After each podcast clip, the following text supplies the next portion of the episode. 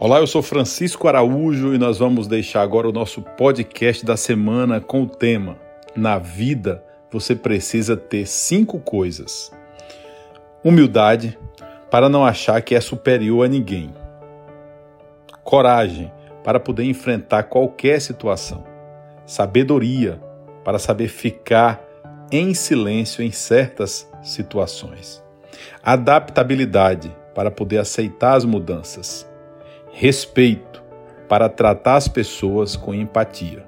Então, pessoal, número 1, um, humildade, 2, coragem, 3, sabedoria, 4, adaptabilidade, 5, respeito.